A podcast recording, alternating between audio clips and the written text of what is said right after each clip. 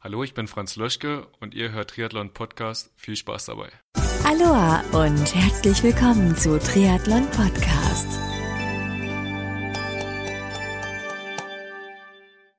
Aloha und herzlich willkommen zu einer neuen Ausgabe vom Triathlon Podcast. Ich bin Marco Sommer und Triathlon Podcast wird dir mit freundlicher Unterstützung von Wechselszene Sven Hindel GmbH und Kiwami präsentiert. Das Team von Wechselszene organisiert Top-Sport-Events in Deutschland, zum Beispiel den Chiemsee Triathlon oder die Chiemgau Team Trophy. Mehr Infos zu ihren Sportevents findest du auf der Website wechselszene.com. Du kennst die Trisuits von Kiwami noch nicht? Na, dann wird's aber Zeit, denn getreu dem Motto sehen, fühlen, fachsimpeln und anprobieren, kannst du dir bei den Kiwami Stützpunkthändlern die Trisuits anziehen und gegebenenfalls gleich kaufen. Die Adressen der Kiwami Stützpunkthändler findest du unter www.kiwami-deutschland.de. Mein heutigen Gast habe ich kürzlich im Rahmen der ISPO 2017 in München getroffen. Er ist Altersklassenathlet, der über seinen Bruder damals zuerst zum Radsport und danach zum Triathlonsport gekommen ist. Lustigerweise hat später dann mein Interviewgast seinen Bruder zum Triathlon motiviert. Welche Erfahrung mein heutiger Gast bislang in seiner Triathlon-Laufbahn gesammelt hat, an welchen Rennen er am liebsten teilnimmt, was er auf der ISPO genau gemacht hat und viele andere Themen, darüber spreche ich mit meinem heutigen Gast, Erik Quellmals. Viel Spaß nun beim Interview.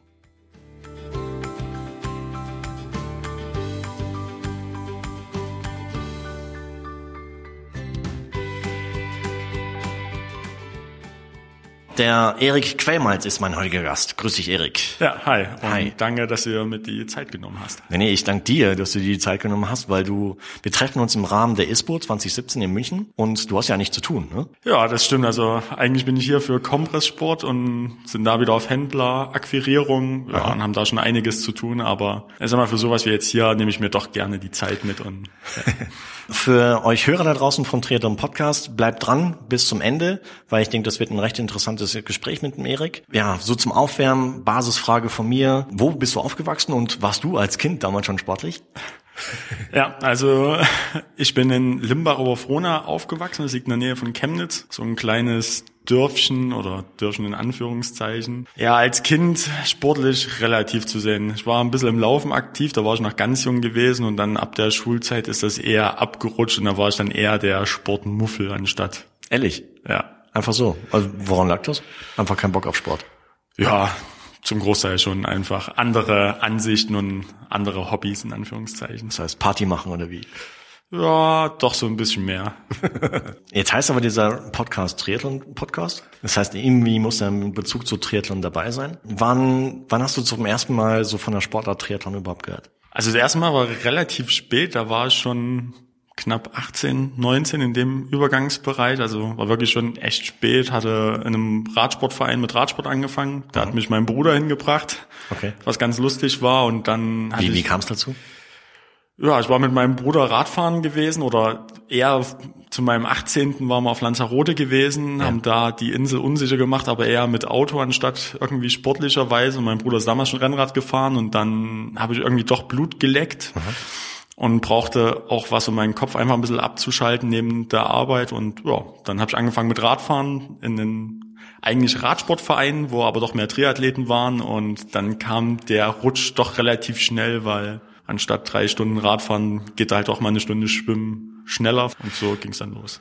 Das heißt, konntest du damals schon schwimmen oder musstest du das komplett lernen? Naja, also sag mal, Schwimmen so die klassische Was Brust? Bronze, Silber und Gold Variante, die konnte ich schon, aber alles eher sehr träge und langsam anstatt schnell. Das heißt, über welchen Zeitraum reden wir hier? Na, da sind wir jetzt äh, 2006. Habe ich grob damit angefangen. Okay. 2006, 2007 so in dem Übergangsbereich. Das heißt, dein Bruder hat so ein bisschen die Initialzündung gegeben, dich zum Sport zu bringen, zuerst zum Radsport und dann über den Radverein quasi äh, zum Triathlon. Hm, Was, was hat dich überhaupt damals so an der Sportart Triathlon fasziniert? Ah, schwierig zu sagen. Ich glaube, es war einfach das Gesamtkonzept, einfach den ganzen Körper zu trainieren und nicht mehr nur wie als Radfahrer, stumpf in Anführungszeichen, nur den Unterleib, also sprich die Beine und weniger den Oberkörper. Und dann hatte ich meinen ersten Triathlon gemacht gehabt und Wo war der? das war Dingesbühl Triathlon oder Elwang, also weiß ich jetzt auch nicht mehr so Was ganz war das für eine genau. Distanz? Das war klassisch Sprint und ja, da habe ich halt Blut geleckt Ja. und dementsprechend ja, ich sag mal, wenn man dann direkt beim ersten Rennen in seiner Altersklasse noch aufs Treppchen kommt, Echt? Äh, es ist doch sehr motivierend und dementsprechend, ja, war dann der Faktor wieder gelöst. Hast du dich da so richtig drauf vorbereitet auf dein erstes Rennen oder eher so, ich schau mal, was so passiert? Äh, Ja, so, wir gucken mal, was hinten bei rumkommt und ja, warten klasse. das mal ab. Ja, das ist ja schon ein gutes Zeichen, wenn du halt gleich beim ersten Rennen halt wie in der AK halt auf dem Treppchen bist. Super. Wie ging es danach weiter? Ja, danach wurde halt das Training etwas mehr fokussiert. Habe dann damals auch meinen ersten Trainer mit kennengelernt, wo ich dann auch relativ schnell beim Matthias Fritsch ja mit angefangen hatte, ihn als Trainer zu nehmen, weil es doch einfach entspannter für mich war, wenn mir erstmal das Training vorgesetzt wird und ich nur das nur abarbeiten muss, was auf dem Plan so gesehen steht neben der Arbeit. Ist doch zusammen mit der Susanne Buckenlein, ne? Genau, also sie haben gemeinsam das Professional Endurance Team. Das heißt, du hast ein bisschen mehr Struktur reingebracht ins Training, den Sport ein bisschen ernster genommen? Ja, definitiv. Also ich sag mal, Warum? irgendwann verschiebt sich dann halt schon eher so in der Freizeit, anstatt vorm Fernseher zu hocken, doch lieber sportlich was zu treiben. Und zu dem Zeitpunkt war ich noch in meiner Kochlehre gewesen und da bin ich dann halt auch einfach mittags zwischen meiner Arbeitszeit, wenn ich Pause hatte, wenn man eine Stunde Pause hatte, kann man halt auch mal eine halbe Stunde laufen gehen und das habe ich dann da auch immer ganz gerne mitgenutzt. Okay. Ganz ehrlich gesprochen, wenn ich äh, Stichwort Koch höre, verbinde ich das meistens so mit, mit Plauze. Ähm, weil die Köche halt mir ganz gerne selbst in den eigenen Töpfen naschen. Wie hast du es hingekriegt? Koch bist und äh, aber dennoch irgendwie super sportlich aussiehst.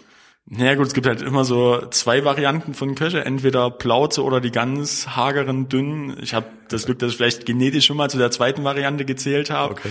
Und habe halt doch sehr frenetisch und viel Sport getrieben zu dem Zeitpunkt dann auch wirklich einfach, weil ich im Sport für mich selber was bewegen wollte. Was haben so die, die Küchenkollegen gesagt? Ganz einfach, du bist bekloppt. Also die konnten es nicht verstehen, dass ich während der Mittagspause trainiert habe oder an meinem freien Tag dann einfach mal 60 Kilometer mit dem Fahrrad gefahren bin. Das war für die so nicht nachvollziehbar. Und hast du sie ein bisschen anstecken können? So von diesem Sporthype? Nicht mal ansatzweise. Also die saßen lieber vom Computer und haben World of Warcraft zu dem Zeitpunkt gespielt und, Und Süßigkeiten gegessen? ja, und haben die Plauze wachsen lassen eher. Okay. Blöde Frage. Mit welchem Ziel hast du dich so sportlich dann engagiert? Gab es ein festes Ziel, welches du erreichen wolltest? Am Anfang erstmal nicht. Und klar, irgendwie über einen gewissen Zeitraum, wenn man dann mal Hawaii sieht, glaube geht's in jedem Triathleten von uns dann vor, dass man sagt, okay, irgendwann dieses Langzeitziel mal Hawaii und gut, für mich war es auch einfach wichtig, Spaß zu haben und auch zum Teil einfach auch die Welt dadurch zu sehen. Hawaii ist äh, ja das ultimative Ziel quasi, aber da kommt man auch nicht so easy hin. Das heißt, man muss sich qualifizieren. Es steckt viel Entbehrung dahinter. Wie viele Stunden hast du damals so trainiert? Unterschied. Ich glaube, in den Anfangszeiten waren es schon eher so elf, zwölf Stunden, wo ich mich noch nicht spezifisch auf die Langdistanz vorbereitet habe und dann danach, wo es wirklich spezifischer wurde, dann ganz klar 15 bis 16 Stunden. Also da das dann, neben neben Fulltime-Job. genau, also da ist dann schon das Privatleben komplett untergeordnet worden unter dem Sport noch, was aber zu dem Zeitpunkt mich auch nicht so sehr gestört hat. Wann hast du trainiert? Ich meine, du hast eben gesagt, Mittagspause hast du genutzt. Früh morgens, spät abends? Genau, also zum Teil noch früh morgens, dann definitiv immer an meinen freien Tagen. Dann konnte es mal sein, dass ich einen halben Tag frei hatte und da wurde halt der halbe Tag auch dementsprechend mit genutzt. Wow. Jetzt hast du eben auch ein bisschen gesagt, Sport dient dazu, auch ein bisschen die Welt zu sehen. Wo bist du so hingekommen? Also definitiv das Schönste und weiteste, was ich bis jetzt hatte, war Neuseeland gewesen. Okay. Wo ich bei der Lake Wanaka Half gestartet bin, was die Mitteldistanz von der Challenge Wanaka war. Das war ja so der weiteste Punkt. Ansonsten halt klar die Kanaren, was halt so der Klassiker ist für die meisten, aber da jetzt auch nicht nur Lanzarote, sondern halt auch schon Gran Canaria gesehen. Und halt so den Bereich und Europa mit, was aber ja doch schon sehr schön war. Aber warum macht man das? Ich meine, warum fliegt man extra nach Neuseeland, um vier, fünf Stunden halt äh, sportlich unterwegs zu sein? Ich meine, da steckt auch viel finanzieller Aufwand hinter.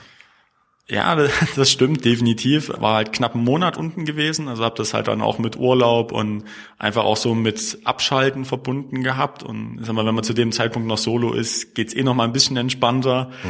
Und ja, dadurch war es halt einfach die Zeit genießen. War zu dem Zeitpunkt auch noch ein bisschen jünger als heute und dementsprechend, ja, hat es einfach gepasst. Ja, jetzt treffen wir uns halt 2017, das heißt seit 2006 so der Einstieg ins Tri in Triathlonsport ist ein bisschen Zeit vergangen. Welche Rennen, die du innerhalb der letzten 10, 11 Jahre gemacht hast, stechen so heraus? Ja, ist jetzt immer die Frage von der Leistung her oder für mich von meinem privaten Empfinden. Sowohl als auch. Also es muss ja nicht irgendwie Top 3 Ergebnisse immer sein, sondern vielleicht hast du auch mir bei einem Rennen halt mir ganz, ganz interessante Erfahrungen gemacht, ähm, obwohl du vielleicht irgendwie ganz im letzten Drittel gefinisht hast. Keine Ahnung. Ja. Na, es ist Unterschiede. Es gibt doch viele Rennen, die sehr, die mich auch geprägt haben im Nachhinein, muss ich ganz klar sagen. Egal, ob es jetzt meine erste Langdistanz war bei der Challenge Rot, wo ich sagen muss, dass ich da definitiv die beste Entscheidung getroffen habe, damals Rot als erstes zu machen, weil es doch einfach so ein Gänsehautrennen ist. Ist es wirklich? Ja. Mit, also selbst jetzt, wenn ich nur darüber rede, merke ich, wie ich so leichte Goosebumps bekomme, jetzt im Englischen gesagt. Und das ist doch schon sehr, es war doch ein sehr schönes Rennen, auch klar definitiv hart mhm. aber auch lehrreich. Dann meine zwei schönsten Rennen waren auch beides Langdistanzrennen, muss ich sagen. Es war zum einen äh, Ironman Lanzarote, was mir einfach mega gefällt, das ganze Rennen, weil es halt hart ist. Das ist mega Brett. Ja, es ist halt jetzt nichts für die Leute, die nicht Rad fahren können, drücken wir es mal so rum aus. Die sollten da, können sie daheim bleiben, aber dafür hat man auch weniger Gelutsche auf dem Rad und dementsprechend ist es einfach ein Rennen. Es ist halt hart, aber dadurch auch fair und gibt dir vieles zurück. Mhm. Und das zweite Rennen, was für mich auch hervorgestochen hat, war definitiv Ironman Rails, mhm. was auch wiederum ein Brett ist und ein härteres Brett wie Lanzarote, würde ich behaupten da sogar. Geht schon im Schwimmen los, ne? Ja, ein bisschen Wellengang, da wird schon einigen mal ein bisschen übel, in Anführungszeichen.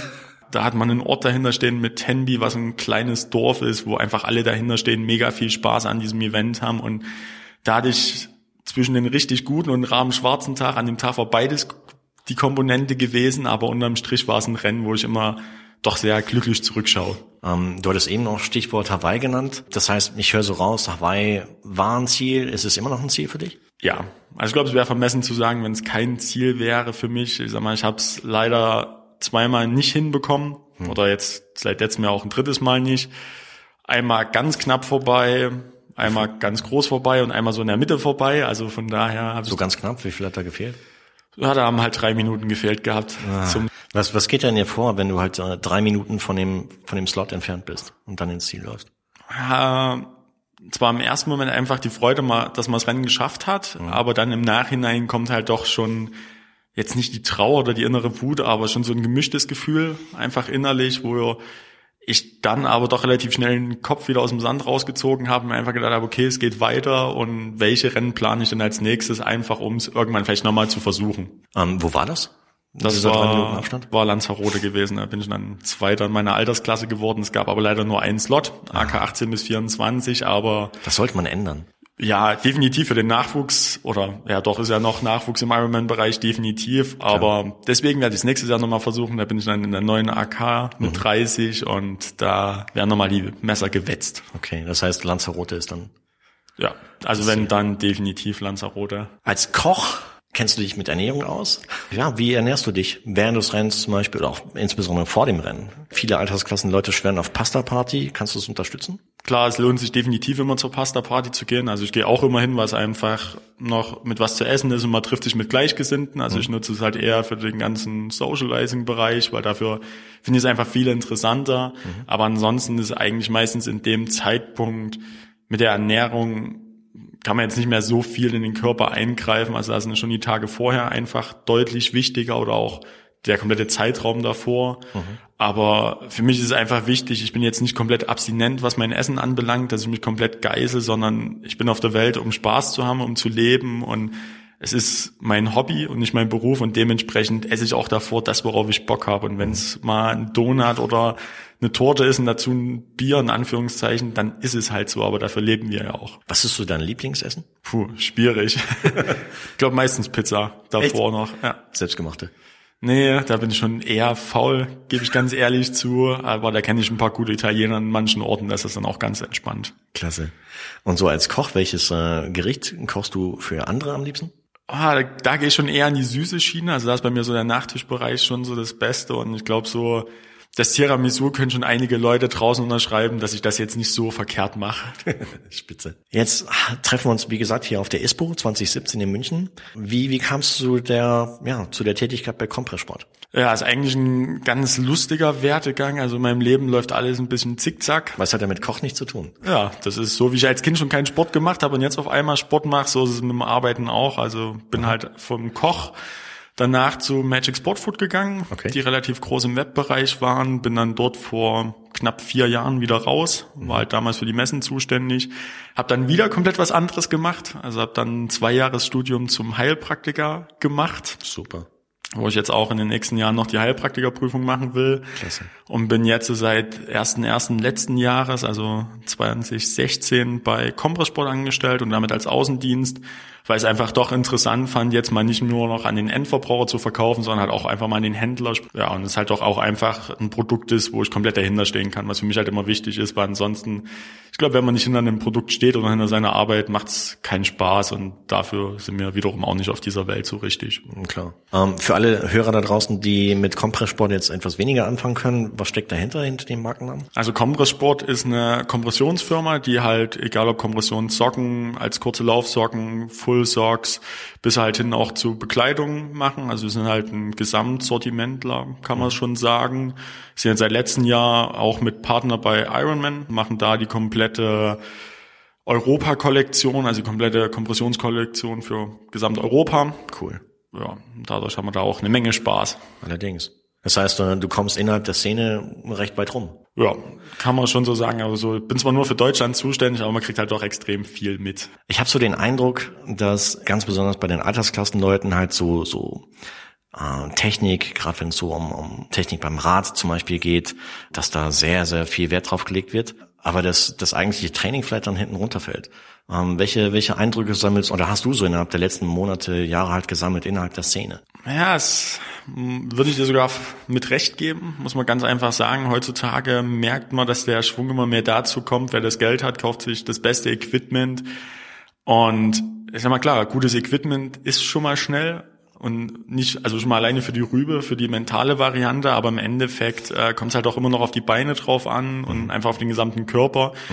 Und klar, ab und an sollte man vielleicht doch mal lieber, anstatt 10.000 Euro in ein Fahrrad zu stecken, mal sich nur eins für viereinhalb vielleicht kaufen und die anderen 5.000 mal in ein Trainingslager. Und wenn man noch Familie hat, einfach mal in die Familie mitstecken, weil die werden es einen auch dann danken. Und Das heißt, manche Altersklassenleute drohen es ein bisschen zu ernst zu nehmen. definitiv, also ich wäre früher auch einer gewesen oder ich war früher auch einer, gebe ich ehrlich zu, also ich war früher auch sehr fanatisch mit meinem Material und auch so mit meiner Zeiteinteilung und jetzt seit einem gewissen Zeitraum werde ich halt, halt doch lockerer und sehe halt manche Sachen nicht mehr so ernst und habe halt einfach wieder mehr Spaß an dem ganzen Sport und nicht mehr ganz so nur dieses Autofokussierung auf die Leistung. Wie kam es dazu? Naja, ich glaube, irgendwann kommt halt doch die Familie mit an und man selber merkt halt auch, dass man es immer versucht mit der Brechstange und irgendwann kommt man halt an den Punkt, wo es mit der Brechstange nicht mehr hinhaut.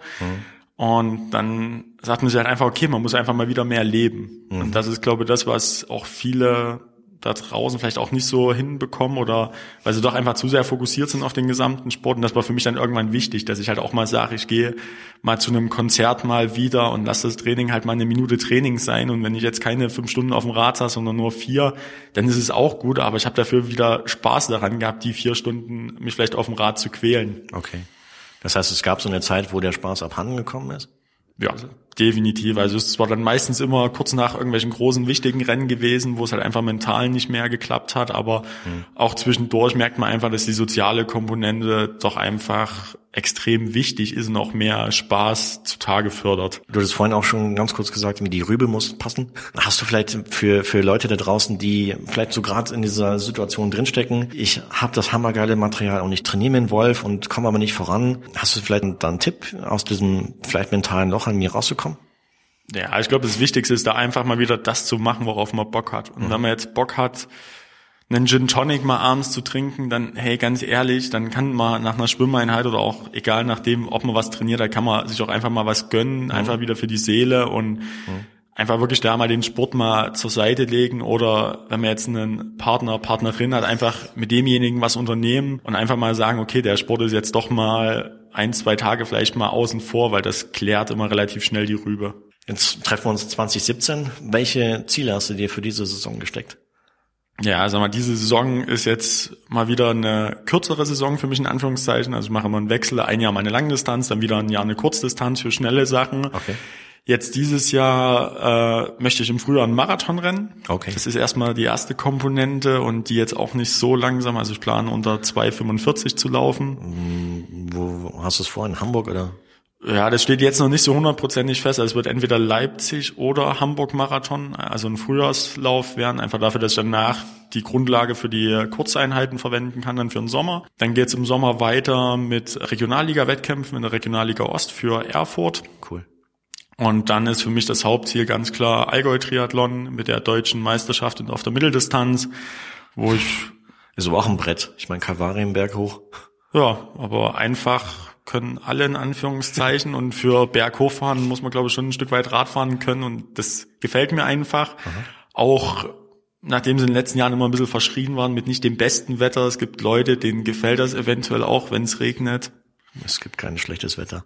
Ja, also Hannes, wenn du das hören solltest, Sonne ist okay, aber es kann von mir aus auch regnen, auch wenn es, glaube ich, den Rest der Zuhörer nicht so gefällt, wenn sie starten wollen. Aber ja, das ist mein größtes Ziel dieses Jahr und da auch ganz vorne mit reinkrätschen. Stark. Dein Bruder, der dich damals zum Sport gebracht hat, macht er selber noch Sport?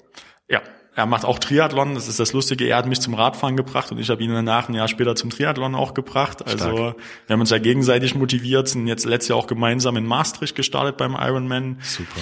Was ich auch immer einfach wichtig finde und schauen halt auch so, wenn wir uns mal wieder treffen, dass wir gemeinsam eine Runde laufen gehen oder Radfahren einfach, um damit die Zeit zu nutzen. Du hattest vorhin noch ein Stichwort genannt, und zwar Lutschen im Zusammenhang mit Ironman Lanzarote, dass es dort etwas schwieriger ist. Jetzt ist aktuell so in der Szene, eigentlich, was heißt aktuell, schon seit Monaten, Jahren halt wie immer dieses äh, Lutscher-Thema kommt wieder hoch, weil äh, manchmal wird's versucht zu lösen durch Wellenstarts etc. Was hältst du von solchen Konzepten wie Wellenstart zum Beispiel? Unterschiedlich. Also wenn ich jetzt einen Wellenstart nehme wie ein Rot, finde ich ihn gut, muss man ganz einfach sagen, weil halt auch wieder ist ein Altersklassenwellenstart und somit kann ich mich mit meinen eigenen, also meiner Altersklasse einfach messen, was ich als Athlet, der ja doch leistungsorientiert ist, interessant finde und was dann auch wieder Spaß macht. Ich sag mal, Ironman geht jetzt den anderen Weg äh, mit seinem Rolling-Start, den ich ganz ehrlich gesagt komplett scheiße finde. Das sage ich auch offen und ehrlich, weil das Problem ist einfach, ich weiß während des kompletten Rennens nicht mehr, wo ich stehe. Ob derjenige vor mir jetzt drei Minuten vor mir gestartet ist oder drei Minuten nach mir, weiß ich einfach nicht. Und dadurch fehlt mir halt auch dieses Feeling, einfach in dem Wettkampf dann zu wissen, wo stehe ich jetzt. Sag mal, gut, da ist bis jetzt vielleicht noch nicht die passende Komponente rausgefunden worden, wie man es lösen kann. Ich glaube, die fairste und einfachste Variante wäre, die Startfelder wieder zu verkleinern. Aber das ist wieder aufgrund der finanziellen Mittel wieder schwieriger, muss man ganz einfach so sehen. Aber im Notfall sollten einfach die Athleten sich auf ihre Stärken beruhen. Und wenn ich weiß, dass ich gut Radfahren kann, dann vielleicht manche Rennen meiden, die eher flacher sind, so im deutschsprachigen und europäischen Raum und dann vielleicht doch einfach wieder härtere Rennen nehmen, wie jetzt wirklich Wales oder auch Lanzarote, wo man halt auch Radfahren muss und wo das Lutschen einfach schwieriger ist, auch wenn es dort trotzdem möglich ist. Wobei, streng genommen, ich meine, mal angenommen, du würdest dich jetzt wie in Lanzarote halt wie für Hawaii qualifizieren. Wenn ich so an die Bilder von Ironman Hawaii 2016 allein zurückdenke, Age Cooper fällt auf dem Rad, äh, das war im Prinzip halt wie ein D-Zug, nebeneinander sogar. Hat man dann überhaupt noch Lust irgendwie auf das Rennen? Hm, Teils, teils. Also klar, also wenn man die Bilder sieht, es ist, also ich krieg da auch einen Schaudern über den Rücken, wenn ich nur dran denken muss, wenn da meine Leistung komplett verpuffen würde. Für mich wäre Hawaii, glaube ich, weniger für den Leistungsgedanken, sondern für mich wäre es einfach da, um einfach mal gesagt zu haben, ich habe das Rennen gemacht, weil sie ja doch bei vielen Leuten einfach immer verankert und man wird auch von jedem angesprochen, egal wie gut man ist, es wird immer gefragt, warst du schon mal auf Hawaii? Und komischerweise geht's dann kaum noch um die Platzierung, die man auf Hawaii selber gemacht hat. Und Dementsprechend wäre es, glaube ich, für mich, wenn ich es schaffen würde nächstes Jahr, wäre es einfach ein Tag, wo ich sage, hart anschwimmen, richtig hart und dann auf dem Rad einfach mal die Luzi quälen und im Notfall gibt's halt dann auf der Laufstrecke irgendwo auf der Palani Road halt ein Bier, dann ist es halt so, aber dann hat wenigstens Spaß. Vorhin hatten wir noch ganz kurz über das Training geredet. Trainierst du allein oder in der Gruppe? Wie ist das? Also jetzt, nachdem ich frisch umgezogen bin oder auch vorher hatte ich schon eine Trainingsgruppe, wir haben jetzt eine etwas elitärere Trainingsgruppe, wo ich halt doch gerade für alle drei Disziplinen mehrere Leute habe, mit denen es auch mega viel Spaß macht zu trainieren, mhm. was ich auch wichtig finde, weil einfach zu zweit laufen geht deutlich leichter von der Hand als alleine. Und jetzt im Schwimmen habe ich auf der Nachbarbahn immer mit Henry Beck oder selbst auf meiner eigenen Bahn. Und wenn man da mal so einen D-Zug im Wasser neben einen Schwimmen hat, dann sieht man doch, was man noch alles verändern kann im Motivationsbereich, um da nochmal ein bisschen schneller zu werden. Jetzt bist du schon seit etwas mehr als zehn Jahren in der Triathlon-Szene unterwegs. Welchen Eindruck hast du innerhalb der letzten zehn Jahre so, oder über die Entwicklung des, der, des Triathlon-Sports so innerhalb der letzten zehn Jahre gewonnen? Also man muss schon sagen, dass der Sport boomt, mhm. was definitiv gut ist, auch für die ganzen Athleten, egal ob es jetzt äh, gesponsert, also Profiathleten sind, mhm. wo es dadurch halt vielleicht noch mal ein bisschen leichter läuft, aber auch einfach für die ganzen Athleten oder für jeden einfach, weil es für den normalen Zuschauer oder auch den Otto Normalo, der jetzt mit diesem Mikrokosmos Triathlon, in dem wir uns ja trotzdem eigentlich befinden, ja er jetzt noch nicht so die Angriffspunkte hatte, wird es doch einfach mehr medial draußen beworben und gezeigt. Und da sieht man halt schon den Unterschied von vor zehn Jahren, wo mal doch noch komisch beäugt worden ist. Und heute gehört es doch bei vielen schon dazu, dass sie zumindest schon mal wissen, dass Triathlon nichts mit Schießen und Langlauf zu tun hat. und das ist doch schon sehr schön auch anzusehen, wie die Community wächst und dass man auch trotzdem noch viele alte Gesichter in der Community drinne hatten, die man schon vor zehn Jahren kannte. Und es wächst zwar, aber es ist immer noch sehr zusammengeschworen. Das ist doch sehr schön zu sehen. So ein bisschen, ja, Blick in die Zukunft. Was meinst du, wo wird sich der Sport innerhalb der nächsten drei, fünf Jahre hin entwickeln? Ja, ich glaube schon, dass wir noch deutlich weiter nach oben gehen. Also man hat ja jetzt letztes Jahr auch schon gesehen, dass der Triathlon-Sport der Sport war mit der meisten Anmeldezahlen in Deutschland und mhm.